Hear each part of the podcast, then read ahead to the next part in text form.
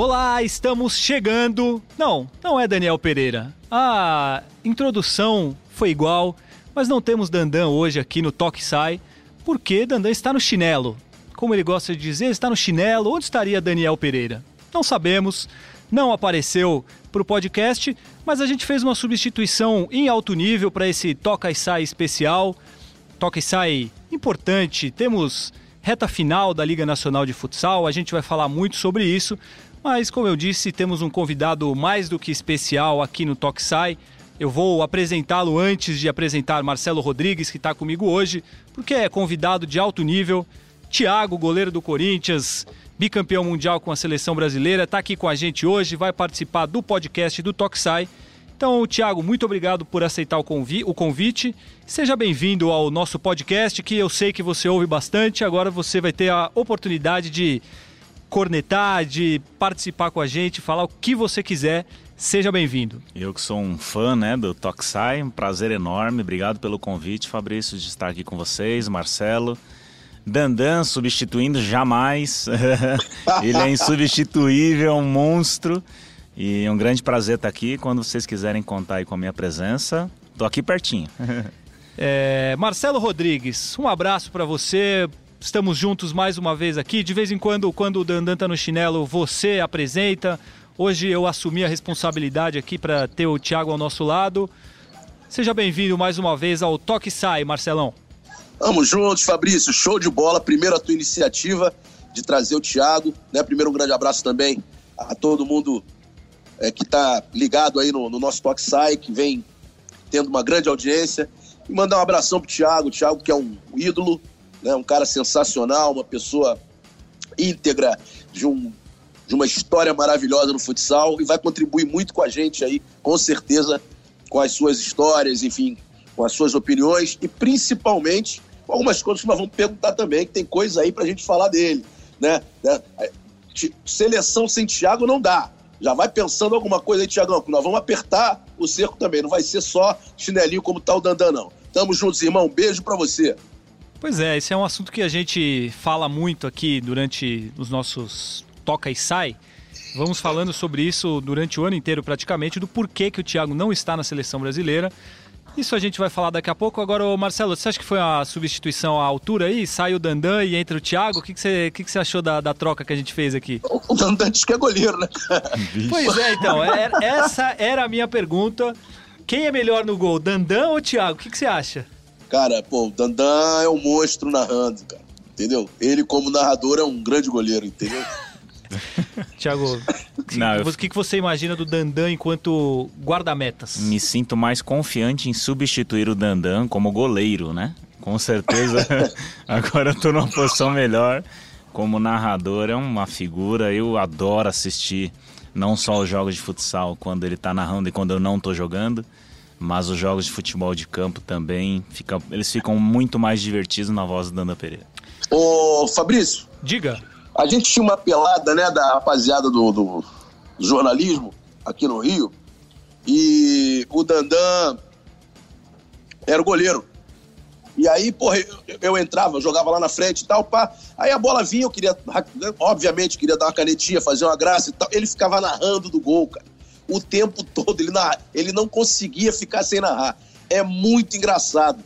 Aí entrava uma canetinha, ele começava. Ah, meu Deus! Ih, caneta de ouro! Cara. Meu irmão, que comédia. A gente tem aí no futebol mundial jogador dirigente, jogador treinador acontece também, e Dandan é o jogador narrador, né? Impressionante, cara, mas muito engraçado. Ele ficava o tempo todo debochando dos caras, meu irmão. Imagina ele jogando, e não, não é fraco, não. Dandan manda bem mas Thiagão é Thiagão, né? É, também a gente já, já falou muito do Dandan aqui, porque tá no chinelo, resolveu descansar hoje, não, não sei porquê, não sei porque veio, não veio pro Toxai. Então, um abraço para você, Daniel Pereira, que com certeza está ouvindo isso que estamos falando de você. Mas vamos cuidar da sua casinha aqui com o Thiago, com o Marcelo, enquanto você apenas nos ouve por aí. Então, Marcelo, eu vou começar aqui colocando o Thiago na nossa conversa. Primeiro que a gente teve nesse fim de semana a primeira rodada das oitavas de final, os jogos de ida das oitavas de final da Liga Nacional de Futsal e foi uma rodada que chamou atenção pelos times que classificaram entre os oito primeiros que jogaram fora de casa, tem melhor campanha, só dois ganharam os jogos de ida. Joinville ganhou de 4 a 1 da Açoeva fora de casa e o Carlos Barbosa ganhou de Joaçaba por 2 a 1 fora de casa. E aí eu aproveito e já pergunto para o Thiago. Temos uma, libra, uma liga muito equilibrada. É, você acha que a gente está com um ano que os times estão mais nivelados? Por que, que você acha que tem tanto equilíbrio nisso, principalmente agora nesse ano? É, esse ano definitivamente é uma das ligas mais equilibradas dos últimos tempos, assim como todos os anos eu brinco com o Marcelo e com o Dandan. Eles sempre dizem isso nas transmissões, mas efetivamente esse ano está é, tá muito mais equilibrado, principalmente a força que as equipes têm quando jogam é, em seu domínio, né? A gente conseguiu constatar isso agora nesses primeiros jogos da, das oitavas de final. E cabe agora às outras equipes que perderam, como nós, revertermos uh, essa condição adversa e buscar a classificação para as quartas de final. Marcelo, Thiago falou sobre isso aí, que todo ano vocês falam que é a liga mais equilibrada dos últimos anos, mas parece que essa de fato é a liga mais equilibrada dos últimos anos, né? Ah, eu acho que sim, eu acho que sim. Todo ano a gente vai repetir isso. Acho que daqui para frente a coisa fica mais equilibrada ainda. Eu acho que a, com o goleiro linha, como ele está sendo utilizado, isso equilibra ainda mais. Você não tem nunca no final do jogo, mesmo com dois gols às vezes de diferença, a possibilidade de dizer que já venceu a partida. Eu acho que a última liga, é, não sei se a última, mas uma das últimas ligas que uma equipe foi muito soberana, muito acima de todas as outras, foi a liga em 2000 com o Vasco, entendeu? É, ali tinha praticamente uma seleção brasileira. Depois dali, eu não lembro, sinceramente, nem na época da, da Jaraguá Malve, não, não lembro de uma, de uma de uma vitória avassaladora, assim, uma coisa. É, vi grandes times, vi o Santos muito bem, vi a equipe de, de da Intel Orlândia lá muito bem, mas de lá para cá eu não vi nenhuma equipe que tenha sido tão soberana em campeonato nenhum. Sempre teve um tropecinho, sempre teve um, um jogo aqui, por exemplo, é, eu lembro de uma final que, infelizmente, para o Thiago não foi a melhor final possível, é, em que a Intel venceu. Joinville, venceu, não, empatou o jogo, estava vencendo. Uh, Joinville venceu por 4 a 0 tinha um grande time, mas naquele dia estava com alguns jogadores é, suspensos. E no segundo tempo, a Intel conseguiu empatar. Então, quer dizer, não foi uma goleada, não foi nada disso. Então, assim, em todos esses anos, a gente tem tido sempre é, alguns campeões diferentes, né? é, não sei se oito campeões nesses anos, acho que de 2010 para cá foram oito ou nove, acho que oito, sete ou oito, não lembro bem. É, não dá para raciocinar agora rapidamente, mas são muitos campeões diferentes né, nesse tempo todo. E isso de, é, denota um equilíbrio muito grande. Mas esse ano especificamente, principalmente nas oitavas, uh, eu até apostei muito em algumas equipes, né? Uh, acertei sete dos oito jogos e um deles, que foi o jogo entre Corinthians e, e, e, e São Carlos, né? É, eu coloquei empate, fez 1 a 0 ali, poderia o Corinthians empatar. Eu imaginava isso, eu já imaginava esse equilíbrio de verdade. Palpite é palpite, claro, mas enfim, eu já imaginava alguma coisa assim, como imagino é, muita dificuldade para todas essas equipes conseguirem vencer em seus domínios na volta. Algumas com um pouco mais de facilidade, outras com muito, muito, é, muita dificuldade. É, e aí o equilíbrio, sem dúvida alguma, como o Thiago falou, na minha opinião, dessa liga é absurdo. O, você percebeu, né, Thiago, que o Marcelo está valorizando os palpites dele no bolão, né? Ele é o líder, a gente vai chegar nessa parte ainda, ele é o líder, então ele, ele tem, tem esse direito. Agora, tem que dar essa moral para mim mesmo, né? Claro, você está na liderança, então você tem que, que se valorizar. É, até o Marcelo citou dos anos anteriores, enfim, do que vem acontecendo nos últimos anos. Talvez o único time, o último time a ter, ter sido uma dinastia, a gente pode dizer assim, foi Jaraguá, que você participou de parte dela. É, você viveu aquilo ali de dentro e você também enfrentou e agora você vive um momento diferente.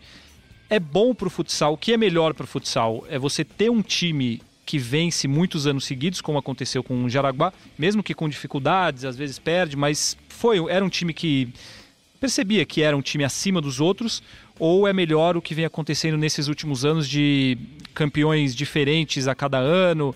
Você pegar Pato, Joinville e Corinthians nunca tinham ganhado a Liga e ganharam nos últimos 3, 4 anos. O que, que na sua visão é melhor para a Liga e para o futsal em geral? É, eu ia te, ia te, perguntar justamente isso, porque você perguntar, ah, o que, que é melhor para o Thiago? O melhor para o Thiago é, é o time que Jaraguá tá Malve, o time que claro. eu estou disputando. Eu disputei as ligas de 2007 a 2010, ganhei três, perdi uma numa final épica contra o Carlos Barbosa lá na Arena Jaraguá em 2009. É, então, claro, vou preferir eu ter uma sequência de, de, títulos de Liga Nacional. É, pro futsal, pro espetáculo, é interessante a troca de, de, de campeões. Deixa, rapidinho, te cortando rapidamente, mas assim, só deixando claro que, obviamente, não é uma crítica a um time que faz um grande trabalho e é um time sério e, e vence. Eu digo na questão pro futsal em geral mesmo, é, que o que na sua visão é, é mais é melhor para o futsal. É, assim como o Marcelo disse, para o produto futsal, claro, a maior alternância de, de campeões ela é válida. Para os investidores é, se empolgarem um pouquinho mais para continuar investindo, para ampliar investimento, para trazer outros empresários. Nós tivemos essa época da, de Araguá com o patrocínio da Malve que instigou outras equipes a melhorarem para tirar essa dinastia da gente, né? Carlos Nabosa conseguiu em 2009 e isso incentivou os empresários a investirem cada vez mais no produto e esses últimos anos comprovou que é, a alternância de campeões é, criou uma, uma qualidade maior do produto futsal e é muito legal ver a chegada de novos empresários. A gente, e ainda a gente precisa mais, que mais empresários, mais empresas invistam no futsal e que a gente saiba vender melhor esse produto futsal.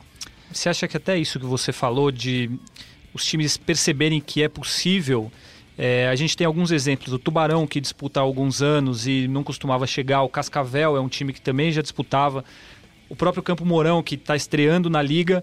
É, é, bom que esses times percebam que, que é possível e entrem e consigam montar times competitivos também, que tanto que a gente tem aí esses exemplos. Cascavel, Tubarão e Campo Mourão são times que talvez no começo do ano ninguém colocasse como candidatos a estar entre os oito, por exemplo, e eles passaram com campanhas excelentes. Acho que vai um pouco nisso aí também, né? Os times veem que é possível e aí você acaba deixando o campeonato mais equilibrado nesse sentido. É, e o investimento que eu digo, o maior investimento, ele não precisa ser necessariamente em número de em cifras, vamos dizer assim, né? Isso quer dizer organização, profissionalismo, você dá as condições que o atleta precisa para desenvolver o seu melhor dentro de quadra, não se preocupar com o fator externo, e, é, juntamente com a organização do campeonato, que dá condições para o clube também desempenhar o seu melhor possível, seja em é, estrutura de viagem, planejamento de calendário, tem muita coisa envolvida e eu torço para que, que as equipes invistam cada vez mais e melhor é, todo o potencial que tem para as equipes melhorarem cada vez mais. Marcelo Rodrigues, por favor, a sua pergunta para o Thiago. Sei que você está aí ávido para, para questionar Thiago sobre alguns assuntos, então fica à vontade. Assim, é, eu considero o Thiago o melhor goleiro do mundo. É muito difícil, e não é porque ele está aqui, a gente fala isso nas transmissões. A gente fala é, isso sempre, né? Sempre, né? Então não é babação, não, não preciso disso. É, mas é verdade, eu considero o Thiago, talvez, e falo também, acho o Guita nesse momento, é, um goleiro extraordinário, vem fazendo um grande trabalho. Não, não queria estar no lugar do Marquinhos lá para saber se ele coloca o cara mais experiente ou que está num momento extraordinário. Como o Thiago sempre vai estar no momento extraordinário, porque ele sempre se prepara para estar no momento extraordinário. Então, a minha opinião é que não existe seleção brasileira com o Thiago jogando a Liga Futsal e no nível que ele se apresenta, sem o Thiago estar. Tá. E a gente precisa saber quando o Thiago vai voltar, se vai voltar e o que nós precisamos fazer, o que ele precisa fazer, o que a CBFS precisa fazer para que ele possa voltar tranquilamente para defender a seleção brasileira. São três vagas, uma vaga tem que ser do Guita, outra vaga tem que ser do Thiago, ou uma vaga tem que ser do Thiago e outra vaga do Guita. E o problema não é meu, o problema é do meu amigo Marquinhos Xavier. Então ele que tem que definir quem vai ser o goleiro titular. Agora, os dois têm que estar lá. O terceiro goleiro, nós temos uns cinco goleiros que podem brigar pela terceira vaga. Mas o que precisa ser feito para o Thiago estar lá? Esse é o meu ponto de vista e eu gostaria de saber do Thiago se há alguma coisa que possa ser feita. Agradeço é, é, os elogios, né, Marcelo? Você me conhece desde que eu iniciei na Liga Nacional, mais efetivamente em 2000, ali na época da GM, que eu entrava nas fogueiras, o PC me botava quando estava perdendo para jogar com os pés. E inconscientemente ele me deu uma carga é, para eu lidar com determinadas situações enorme que eu consegui levar para o resto da minha carreira e, enfim, graças a Deus deu, deu tudo certo aí na, no planejamento como profissional. É, eu, quando estou fazendo uma coisa, eu procuro dar o meu melhor sempre, sempre estar em alto rendimento. E não é porque agora eu estou com 38 anos que eu acho que eu tenho até que redobrar esse, esse estilo de preparação. Claro que a experiência é, lá no, nos dá alguns atalhos, né? Mas uh, o nível de preparação é absurdo. Nesse ponto eu tenho que me vangloriar da equipe que eu estou, porque eles me dão toda a estrutura necessária para eu manter esse alto rendimento, assim como o Sorocaba me deu por cinco anos. É legal você ter essa confiança é, da equipe que você tá para a equipe entender que em alguns momentos eu tenho que tirar o pé, em alguns momentos eu posso puxar um pouquinho mais, e a equipe entender que isso não quer dizer que eu estou com preguiça de treinar, ele entende que realmente eu tenho uma experiência que eu sei o que é melhor ou não para para preparação para eu chegar no jogo no, né, no melhor momento possível. É, questão de seleção brasileira.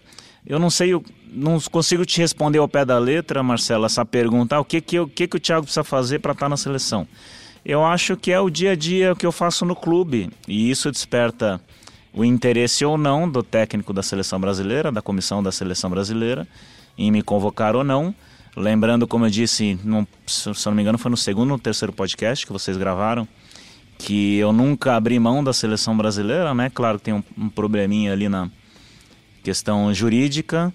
É de... esse, é, é, sem querer te interromper, Thiago, é. mas já interrompendo, eu me refiro a isso. Tecnicamente, eu acho que não tem o que, o que questionar. Eu acho que o problema não deve ser técnico. Eu acho, acredito eu, que o problema seja por esse embrólio jurídico. É nesse sentido que eu estou te perguntando. Sim, sim. Então, da minha parte, Marcelo, é eu estou fazendo o meu dia a dia ali no clube. É, esse, essa parte jurídica em dezembro a gente deve ter uma posição que vai ter uma audiência, tem uma audiência marcada. Mas enfim, deixei bem claro que essa, essa ação ela foi para registrar um acordo que não foi cumprido, né? Eu não quis deixar passar o prazo é para registrar essa dívida. É, exatamente. Para registrar essa dívida e dizer, opa, tem uma coisa errada, porque a gente combinou e não foi cumprido.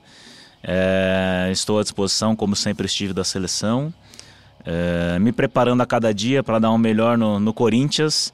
Agora a gente tem uma dificuldade grande para conseguir a classificação já no domingo com a transmissão do Sport TV, que é vencer o São Carlos no tempo normal para levar a prorrogação e buscar a classificação. E é isso que eu estou pensando, meu dia a dia ávido por melhorar sempre e tentando passar esse conhecimento para os goleiros mais jovens, no caso, no Corinthians, o Chut, que vem fazendo um campeonato excepcional, junto com o Obina, que também é um goleiro excepcional, juntamente com o Marcelo Purifique na preparação específica. E a consequência disso tudo, claro, um reconhecimento sempre é bom.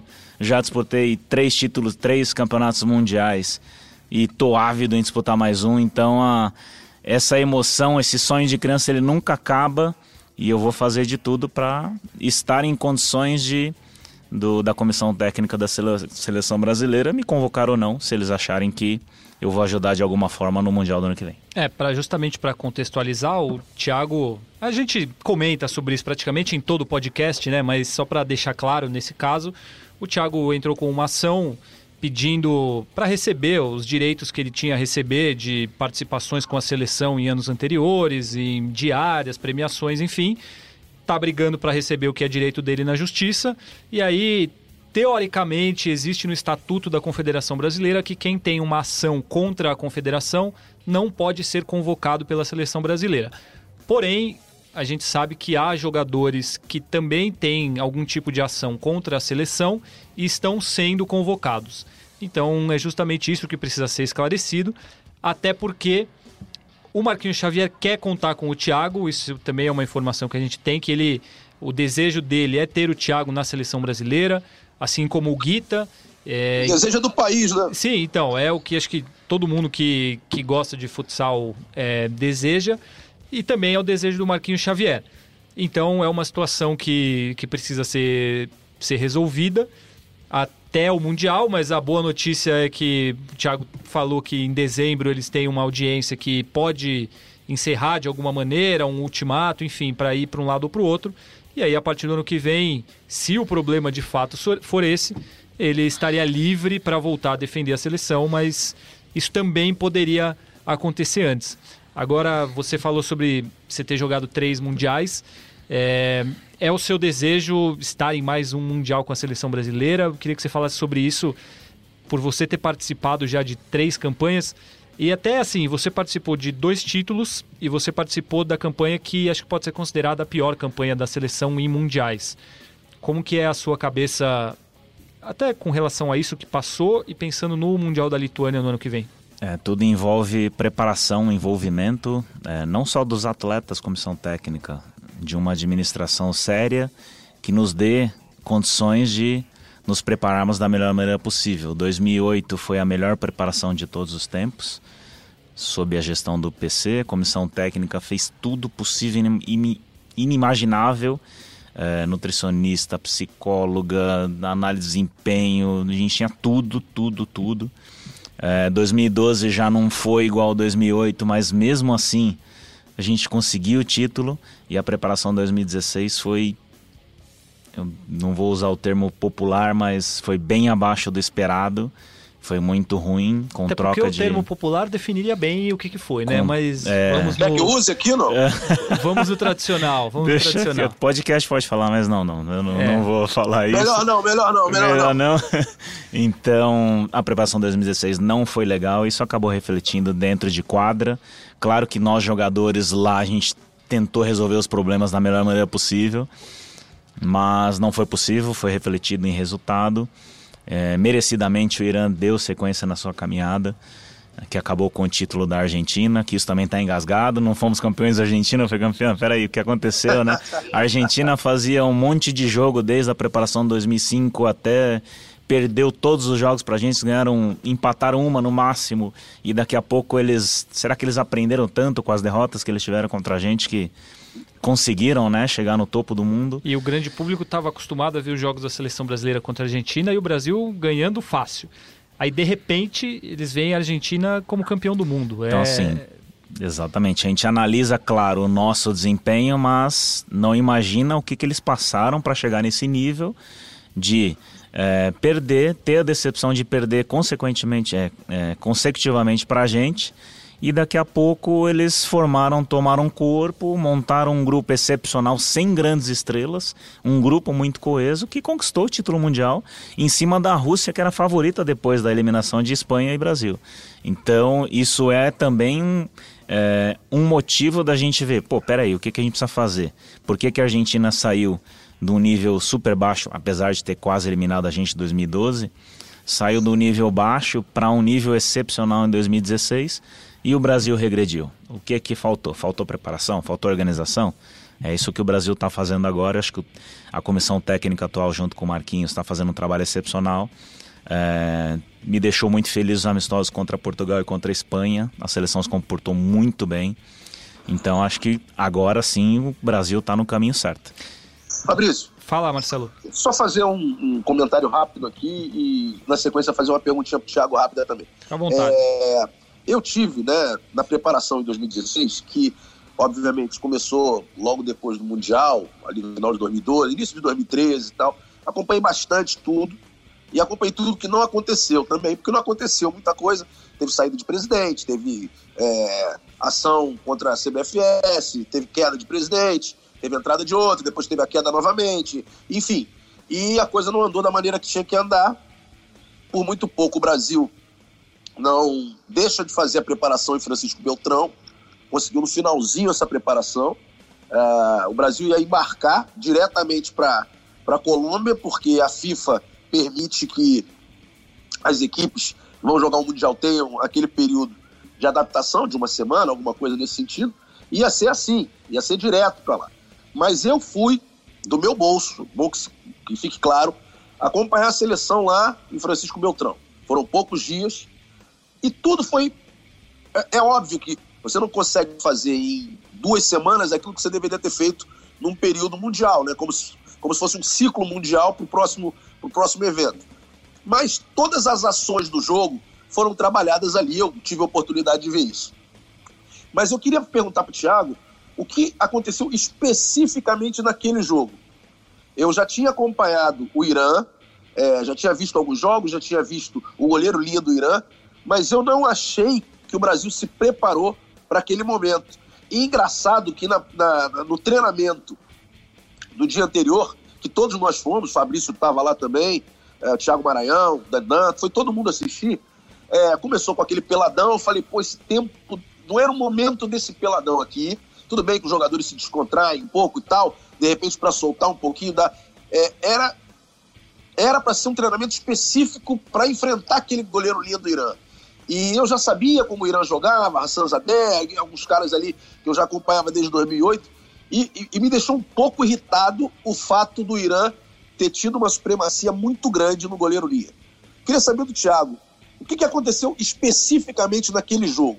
Teve aquela primeira bola é, que para mim foi falta no bateria e o gol acabou acontecendo. Depois foram dois gols do Irã é, na, né, em cada momento ali com, com um goleiro linha. E, e, eu não achei sinceramente, que o Brasil estava preparado para aquilo. Eu queria que você desse a tua, a tua visão do negócio. Você estava você tava lá, você acompanhou essa, essa trajetória toda. Só, só antes do Thiago responder, até queria completar, porque eu lembro que depois da eliminação, acho que foi com o Falcão que a gente fez uma entrevista lá, e ele fala que por conta da preparação, é, até o Thiago pode confirmar isso ou não, do pouco tempo de, de preparação, a seleção brasileira na preparação priorizou o goleiro linha ofensivo, ofensivo, e não o defensivo, porque eles acreditavam que precisariam menos, não, alguma coisa assim. Até queria, queria saber se teve alguma questão nesse sentido, é, completando a, a pergunta do Marcelo. É, logo que a nova administração da confederação entrou, eles fizeram de tudo, né, para que a gente tivesse a melhor preparação possível no pouco tempo que a gente tinha, né, para embarcar para a Colômbia. É, dentre elas, essa preparação em Francisco Beltrão que o Marcelo citou, mas que não teve o tempo necessário para a gente treinar todos os detalhes que hoje um jogo de futsal exige. É, o que eu notei dessa seleção 2016 é que, primeiro de tudo, a seleção que viajou para o Mundial nunca se reuniu em outra convocação. Então, os 14 jogadores que estavam lá não, não tinham se reunido aqueles 14 em outras convocações. Então, a convocação Sim. final teve jogadores que não estiveram juntos. Outra coisa, a falta de tempo de treino. É esse treino que o Marcelo citou, é, prévio, treino prévio antes da, do jogo contra o Irã. Aquele momento de descontração, ele às vezes é necessário quando a carga emocional está muito alta, ao mesmo tempo que estávamos sim preparados para jogar contra o Irã antes da partida. Quando a partida se inicia, acontecem coisas que você tem que reestruturar durante a partida. E talvez aí entre a questão da falta de preparação, porque se você tem coisas mais treinadas por um período maior, com o atleta se conhecendo melhor antes daquele momento, as soluções elas vêm mais rápido, elas acabam acontecendo mais rápido. Sim. E eu notei que nesse jogo especificamente, Marcelo, a gente não, não conseguiu é, mexer com a estrutura do jogo durante o jogo. Uhum. Apesar de ter uma boa, ter feito uma boa preparação, saber das qualidades do Irã antes do jogo.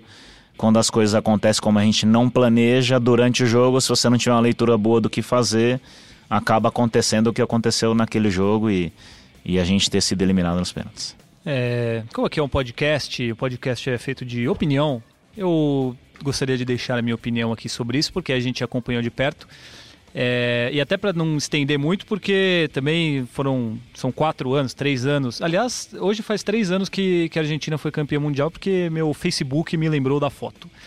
É, você falou sobre jogadores que, que não jogaram juntos e tal. Ah, para mim, a, a convocação teve alguns erros. Talvez nem vou citar jogadores que eu acho que não deveriam estar lá, mas eu acho inadmissível, por exemplo, que o Ferrão jogando, que já estava jogando, claro, que não claro. é no, no, nível de hoje, que é um absurdo, mas ele já vinha jogando muito. E o próprio Gadeia, também que estava jogando muito na Espanha, não foram convocados. Gabrielva jogava muito aqui também. O, o Daniel japonês, eu acho que não foi para aquele Mundial também, né? Também não. Também não. São, são os três jogadores, para mim. Ferrão, Gadeia e Daniel japonês. O Daniel fez parte de todo o ciclo e aí chegou na hora decisiva ele ficou fora. Então são três jogadores que não deveriam ficar fora. Para mim isso fez muita diferença naquele mundial. E outra questão, você falou da preparação. Você tem aqui é, Colômbia, você tem Argentina, Paraguai, seleções fortes. E o Brasil fez um amistoso contra a Ilha Salomão para ganhar de 18 a 0 que eu acredito que isso não acrescente em nada numa preparação você enfrentar a Ilha Salomão. Isso, uma coisa que o Marcelo citou, um nome, né, que foi o Cabreúva, a gente tem essa, esse problema no Brasil uh, de ter convocação de jogadores que só atuam no Brasil, ter convocação de jogadores que só atuam fora. Isso, isso. E isso distancia muito um elenco que uhum. quer ser campeão mundial. Mas esse problema acontece desde sempre. Sim. O PC, na preparação de 2008, ele conseguiu reduzir isso. Ele uhum. conseguiu convocar mais a seleção absoluta quando ele queria. Então, por isso que a preparação de 2018 foi superior às outras preparações. O Pipoca brigava muito por isso na preparação de 2012. Conseguiu, mas não tanto como o PC. É, nossa preparação já não foi tão adequada. 2016, eu acho que 90% das convocações foram de jogadores do Brasil. E aí, quem se destacou demais foi o Cabreúva nessas convocações, por isso que eu acho que o Marcelo até citou o nome do Cabreúva. Sim, sim. Que pelas convocações que tiveram no Brasil, merecia estar na convocação final, mas que, como o técnico que decide, uh, não esteve na, nessa, nessa, nessa seleção 2016, assim como os nomes que vocês citaram, Daniel, Ferrão, Gadeia, uh, mas quando os atletas estão lá, putz, aquela é a melhor seleção, a gente não, fez de tudo, é a gente brigou até o último segundo. E mas não foi possível, a gente aprendeu, tomara que tenha aprendido para no ano que vem uh, cada um chegar lá pensando exclusivamente no que a gente tem que fazer, bem instruídos pela comissão técnica atual e a gente é, consiga reconquistar essa hegemonia mundial. Eu queria só falar rapidinho, Fabrício, sobre. Fala, aproveita, Marcelo, que o Thiago ele tá agora ele tá nos últimos momentos aqui do, não, do maravilha, entrevistado, maravilha. não, do entrevistado, porque daqui a pouco ele vai virar o comentarista, tá? Então, então vamos, vamos não, nas últimas perguntas para ele aqui, que daqui a pouco ele vira o comentarista. Não, tranquilo.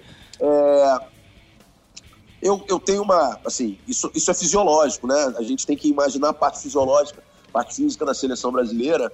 É, além de, de, todos esses problemas, quando o Mundial sai do mês de novembro ou do mês de outubro, começando em outubro e indo até novembro, ao final de outubro, ou, ou quando ele aconteceu em novembro, quando ele acontecia em novembro, os jogadores que atuavam na Europa estavam num nível físico, fisiológico, muito acima dos jogadores que começam a temporada, não fazem uma pré-temporada nos seus clubes, né? Ali em agosto, por ali, e para jogar em setembro. Os jogadores do Brasil estão num nível muito acima porque já jogaram a temporada toda. Isso todo mundo sabe. Então, o meu questionamento naquele momento, e óbvio que eu respeito todos os jogadores que estão convocados, quem é convocado merece ser convocado, ponto. O que a gente está falando é de merecimento, é de, é de números, é de, de momento para estar tá lá. É isso que me, me, me, toca um pouquinho mais. Então, assim, eu acredito que é, essa lição foi, é, tenha sido aprendida, né? E espero, e eu tenho certeza que o nível de, de profissionais é, da preparação física que nós temos hoje, é, e já tínhamos a, em, todo esse, em todo esse processo, mas que nesse momento os preparadores físicos estejam, espero que eles estejam monitorando todos os atletas convocáveis na Europa para que eles tenham um nível físico ideal no momento da convocação porque senão os jogadores daqui vão ter que ser convocados. Assim como, assim como, agora em janeiro, início de fevereiro lá, e a gente tem as eliminatórias, a coisa se inverte. Os jogadores da Europa vão estar num nível muito acima dos jogadores que acabaram de sair das férias. Isso é uma coisa óbvia. Então, quem trabalha isso, o atleta que sabe que pode ser convocado daqui do Brasil, ele não vai ter férias, cara. Ele tem que trabalhar a parte física dele, ele tem que fazer uma preparação diferenciada de todo mundo. Ele curte ali o finalzinho de dezembro, mas janeiro, se todo mundo vai se apresentar dia 15, ele tem que se apresentar dia 3 e começar a preparação física dele. porque senão ele vai deixar a desejar lá. E isso, lá em setembro, em julho ou em, ah, no início de agosto, quando sair a lista final, isso vai pesar. Então é importante que o Brasil se apresente muito bem agora nessa, nessa, nessas eliminatórias aí para o Mundial. Já na Copa América o Marquinhos vai ter uma ideia. Na, na preparação ali em janeiro, ele vai ter uma ideia melhor ainda do que vai acontecer lá na frente. Mas em janeiro, ele sabe que ele vai ter que contar com os jogadores que atuam na Europa. E lá em setembro, ele sabe que os jogadores brasileiros, os que estão atuando aqui, que forem bem nessas eliminatórias, têm grandes chances de ir para lá. A gente não pode cair no mesmo erro. Tem jogador que, obviamente, a, a gente sabe os nomes dos principais atletas que estão na Europa que também vão se preparar. Mas se não estiverem preparados, e aí os preparadores físicos têm que estar monitorando, nós vamos ter que chamar os daqui. A gente não pode cair no mesmo erro, não. É, e até para contextualizar, as eliminatórias começam dia 28 de janeiro e vão até 9 de fevereiro. Então, assim, é no período exatamente que os jogadores estão voltando de férias. Vocês geralmente voltam de férias ali no fim de janeiro, mais ou menos, não é? Por aí, ou até depois, né? Determinados é, times. Geralmente após o dia 20, os primeiros torneios. O primeiro torneio esse ano foi em março, se eu não me engano, final de março, que foi a Supercopa, né? Que deu a vaga para Libertadores. A gente se apresentou no Corinthians dia 20 de janeiro e fez a nossa preparação para essa, essa Supercopa. É, claro, não, não menos importante que uma Supercopa, uma preparação para o Mundial é, tem que ter um planejamento mais detalhado. Aí eu levo uma vantagem, ser casado com uma educadora física, uma personal trainer, me deixa na linha o tempo todo, passou a festinha de virada de ano, dia primeiro ainda tô na inércia, dia dois já começa a correria, já começa a me preocupar. Isso independente de seleção ou não, mas ano especial, ano de mundial, tem que ter um cuidado maior sim. E essa preparação, tenho certeza.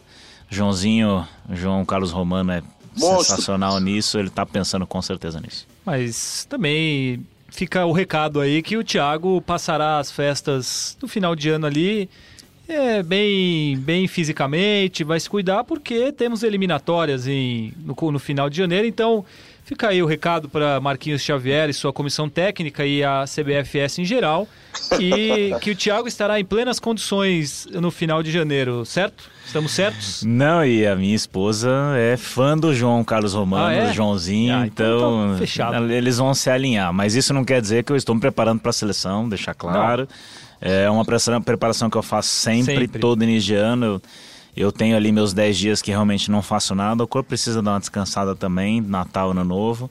Mas tão logo acaba as festas ali, já reinicio. Agora, com 38 anos, ano que vem 39, eu não posso mais brincar com isso, né? O corpo não se recupera tão rápido assim. Então eu não posso perder muito a minha preparação, senão tem que correr muito atrás da, da máquina, do jeito que a gente fala. Quem, quem é mais linha dura? João Carlos Romano, Juninho lá no Corinthians ou a sua esposa? A briga é boa, hein? É. Mas em casa é pior. É pior, é ela pior. pega no pé mesmo. muito.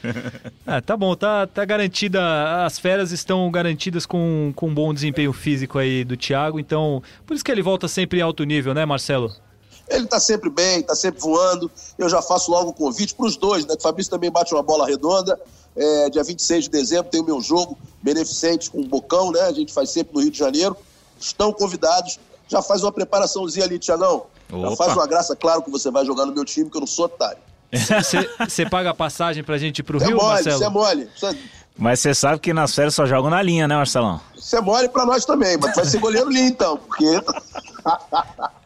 certamente o Thiago jogando na linha vai ter mais qualidade do que a maioria dos participantes ali, né, Marcelo? Não, o Thiago, o Thiago joga bem, mas tem uma rapaziada, tem uma rapaziada da antiga no Rio que é braba, que vai jogar também. Então, Sérgio Sapo, Mauro Bandite, tem uma rapaziada boa, tem uma rapaziada boa.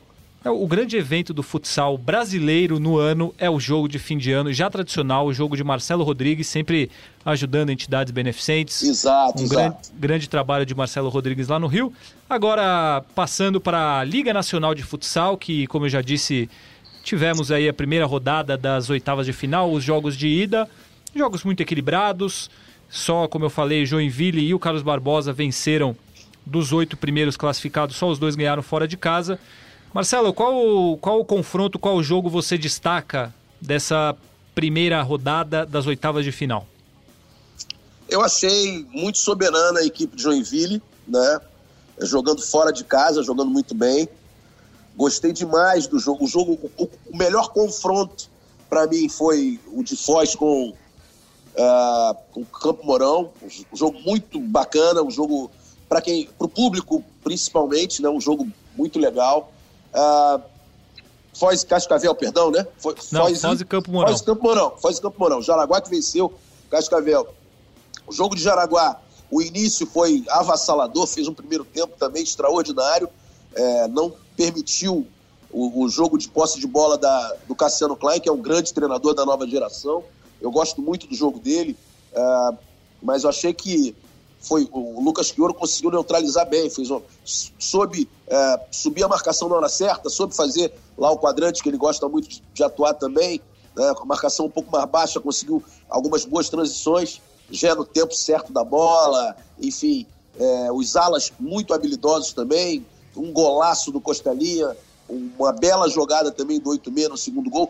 Gostei muito dessas partidas. Eu não acompanhei a partida do, do Corinthians, eu vou ver agora hoje passei o dia inteiro dando aula e ontem à noite fui dormir cedo, bem cedo mesmo, para poder acordar na madruga para ir para a escola. Então eu não vi ainda, vou ver agora o jogo do Corinthians com, com a equipe de São Carlos.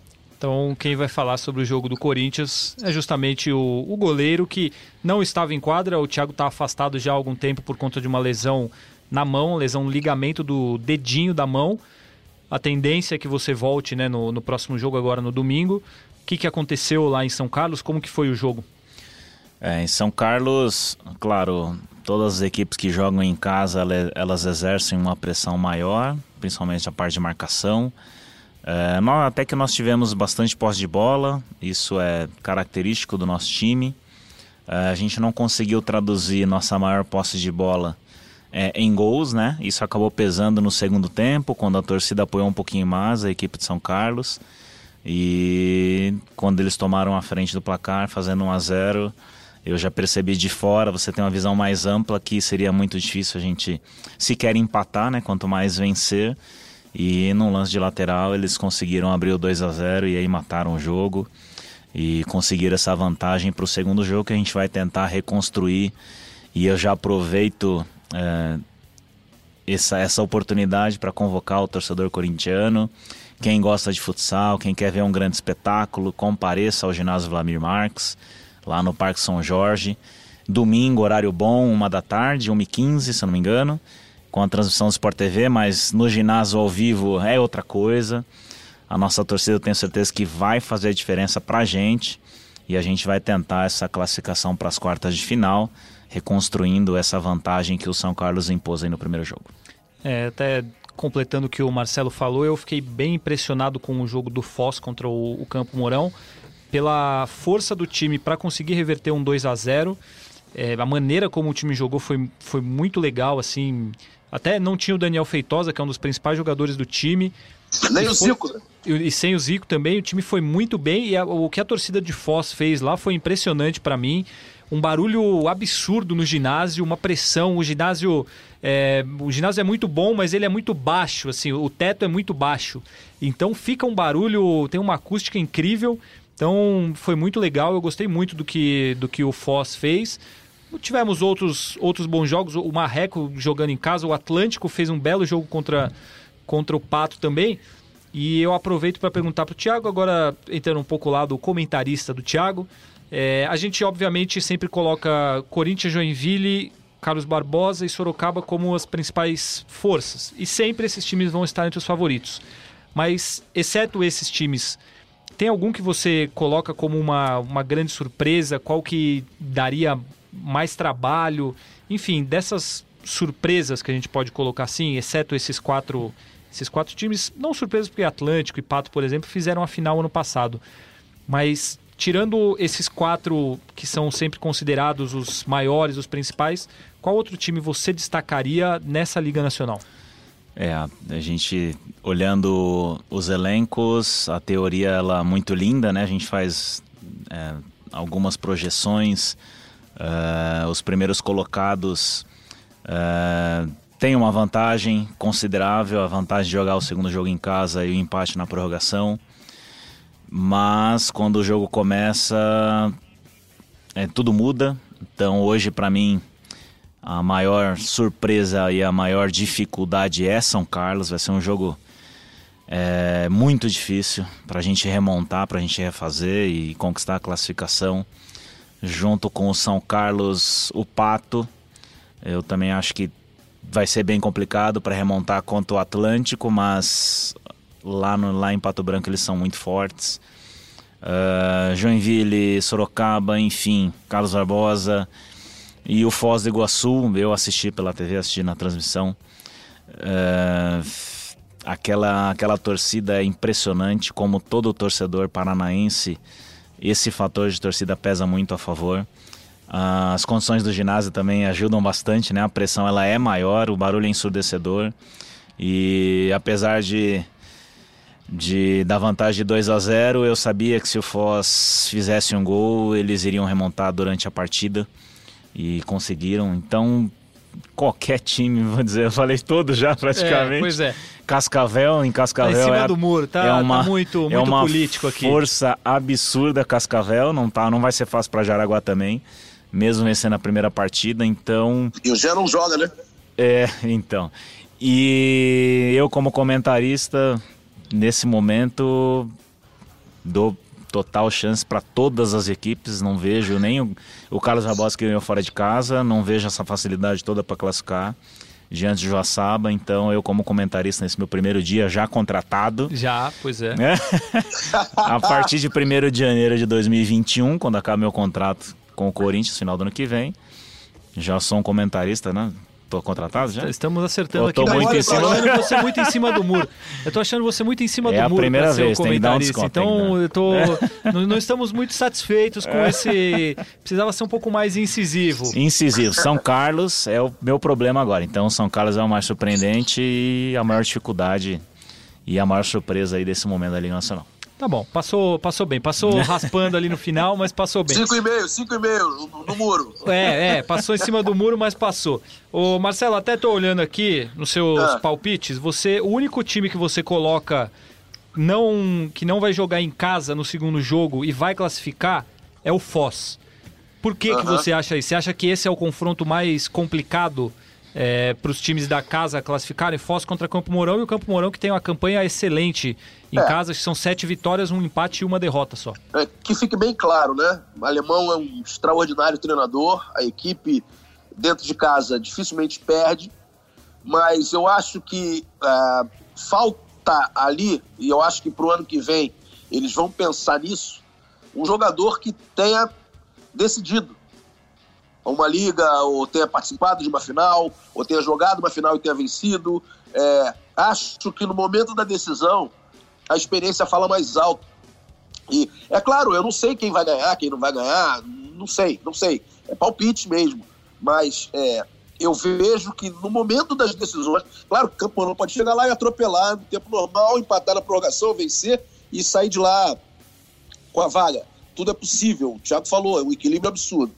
Mas eu acredito que é, eu, eu, daria um pouco mais de chance nesse momento, num palpite, para a equipe de Foz, porque tem Henrique, porque tem alguns outros jogadores que tal, eu não sei se voltam ou não, é, que já disputaram competições, que já foram campeões estaduais, que já tem ali uma, um macete maior de enfrentar uma final. Eu acredito sempre que a experiência num momento como esse, é, como é o caso de Sorocaba, como é o caso de Carlos Barbosa, eu falo isso em oitavas, né? Oitavas de final. Nós não estamos numa semifinal ainda, não, entendeu? Então, nesse momento, eu acredito que o Foz, pelo que apresentou, pelo poder de reação, pode conseguir. Pode ser uma surpresa. Pode não ser também. O time de, de Campo Mourão chega lá e atropela todo mundo.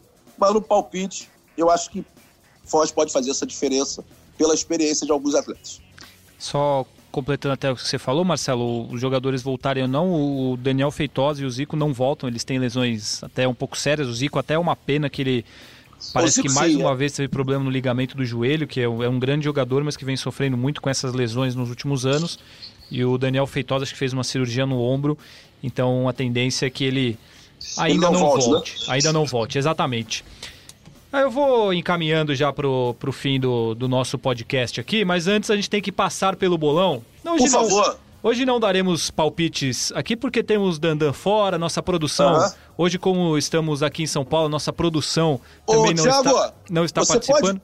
Ô, Fabrício, por gente, desculpa interromper aí, eu sei que não pode por problemas técnicos, mas eu gostaria que o Thiago anunciasse o líder do bolão, por favor.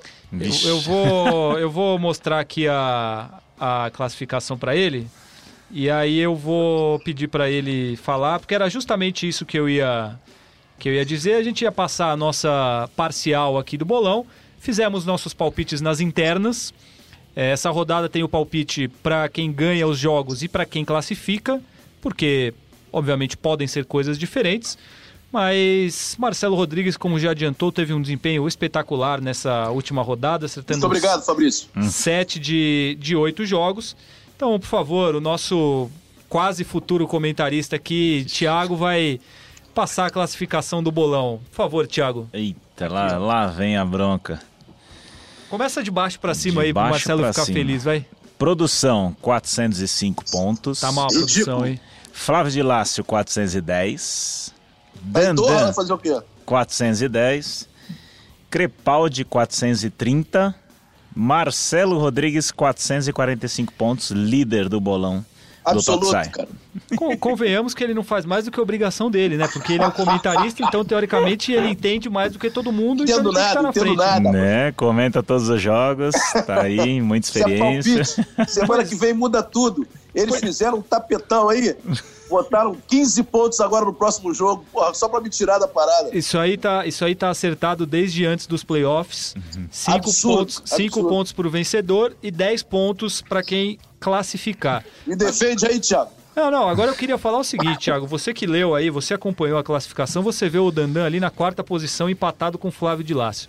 A gente teve a primeira fase aqui, você deve ter acompanhado, Dandan na liderança, falando que ele ia ganhar, que ele era muito bom, que ele estava na frente de todo mundo. Não, essa semana eu vou dar palpite diferente porque eu tenho gordura para queimar. Aí o cara chega na primeira rodada da fase final, ele tá esse tanto de ponto atrás, tá em penúltimo lugar.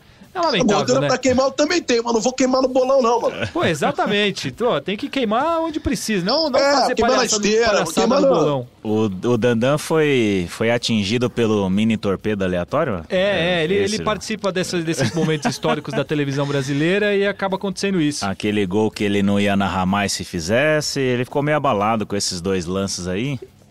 E aí acho que foi isso que tirou o foco É, dele. não, né? e essa história, ah, se fizer o gol eu saio, é, o cara fez o gol ele resolveu sair do bolão, porque ele não faz mais ponto, não, não acerta mais nada. Eu vou falar, ô Marcelo, eu tô com a impressão que o Dandan termina em último esse bolão, hein? Será? Ah, do jeito que anda, né? Ele Ah, não tá para de complicado cair. o negócio pra ele. Tá complicado, não tá focado. É isso, eu também acho. Bom, Marcelo, suas últimas palavras e considerações finais para o nosso convidado especial dessa semana, Thiago, goleiro do Corinthians, que ge- gentilmente está aqui nos estúdios da TV Globo em São Paulo para participar do Toca e Sai. Cara, primeiro eu quero é, fazer um- um- um- uma homenagem, não só a ele, mas principalmente para a família dele. né? A mãe dele, rapaz, é a maior torcedora é, do futsal brasileiro, sem dúvida alguma. Ela me manda mensagem dizendo que está desesperada, que está rezando, que está isso, que está aquilo. Ela acompanha todos os jogos da gente. Ela adora o Dandan, adora a mim também. É sempre com muito carinho, com muito respeito o tratamento. Então, a ela, um grande abraço, né? E o Thiago, é, eu espero muito que você seja espelho para toda uma juventude. Acho que a juventude hoje precisa ter mais. É, é, ela, ela precisa visualizar mais os ídolos. E você é um cara íntegro, um cara que treina, um cara que chega aos 38 anos é, e parece que está cada dia mais renovado, que se prepara para aquilo que você tem que fazer. Então é isso que essa juventude precisa entender e não tem atalho. É, para a gente ter sucesso, a gente não pode ter atalho. A gente tem que saber o momento certo de fazer cada coisa, obviamente, mas precisa fazer essa coisa que precisa ser feita. E você é um, um exemplo disso. Um grande abraço para você, muito obrigado pela presença. Obrigado, fico lisonje- lisonjeado, emocionado. É, primeiro pela minha mãe, né? Acompanhar a carreira desde os meus sete anos, quando eu comecei a jogar, até hoje. São 31 anos de futsal. E ela sempre junto, agora mais próxima, aqui do ladinho, em Sorocaba.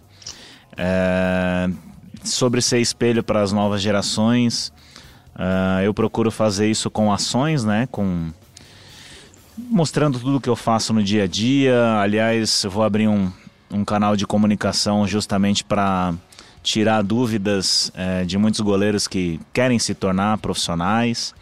Então, tento aí da melhor maneira possível passar tudo que eu vivi na minha carreira, que continuo vivendo, sempre em alto rendimento, sempre com dedicação, sempre é, respeitando adversários, respeitando a arbitragem, mesmo que ultimamente esteja difícil essa questão de arbitragem, ou por falta de preparação, ou por, bom, motivos N, que a arbitragem vem pecando em alguns momentos, mas é, sempre eu tento manter uma boa comunicação, tento ser amigo de todos eles, entender motivo, o que leva, como é que está a preparação, o que é que influencia para algumas decisões que eles tomam, para, enfim, é, sempre com total transparência, sendo que eu sou sempre, então fico muito feliz de passar por tudo que eu passei, continuar passando e tentar ser espelho para o maior número possível de goleiros. E obrigado pelo convite, Fabrício, Marcelo, Dandão, um grande abraço. Sempre vocês quiserem minhas opiniões, meus comentários, estou à disposição para vender cada vez mais e melhor o produto futsal. Eu aproveito também para agradecer a presença do Thiago. Foi o nosso primeiro convidado em loco. Pretendemos fazer isso mais vezes futuramente, mas foi muito legal ter você aqui. Muito obrigado pela sua participação. É... Tem alguma última palavra para os nossos ouvintes? Não, nada especial. É... Agradecer é, vocês, primeiramente, por, por é, cederem esse espaço ao futsal, ao Sport TV. O futsal precisa disso cada vez mais. E o que precisar de mim pode contar comigo.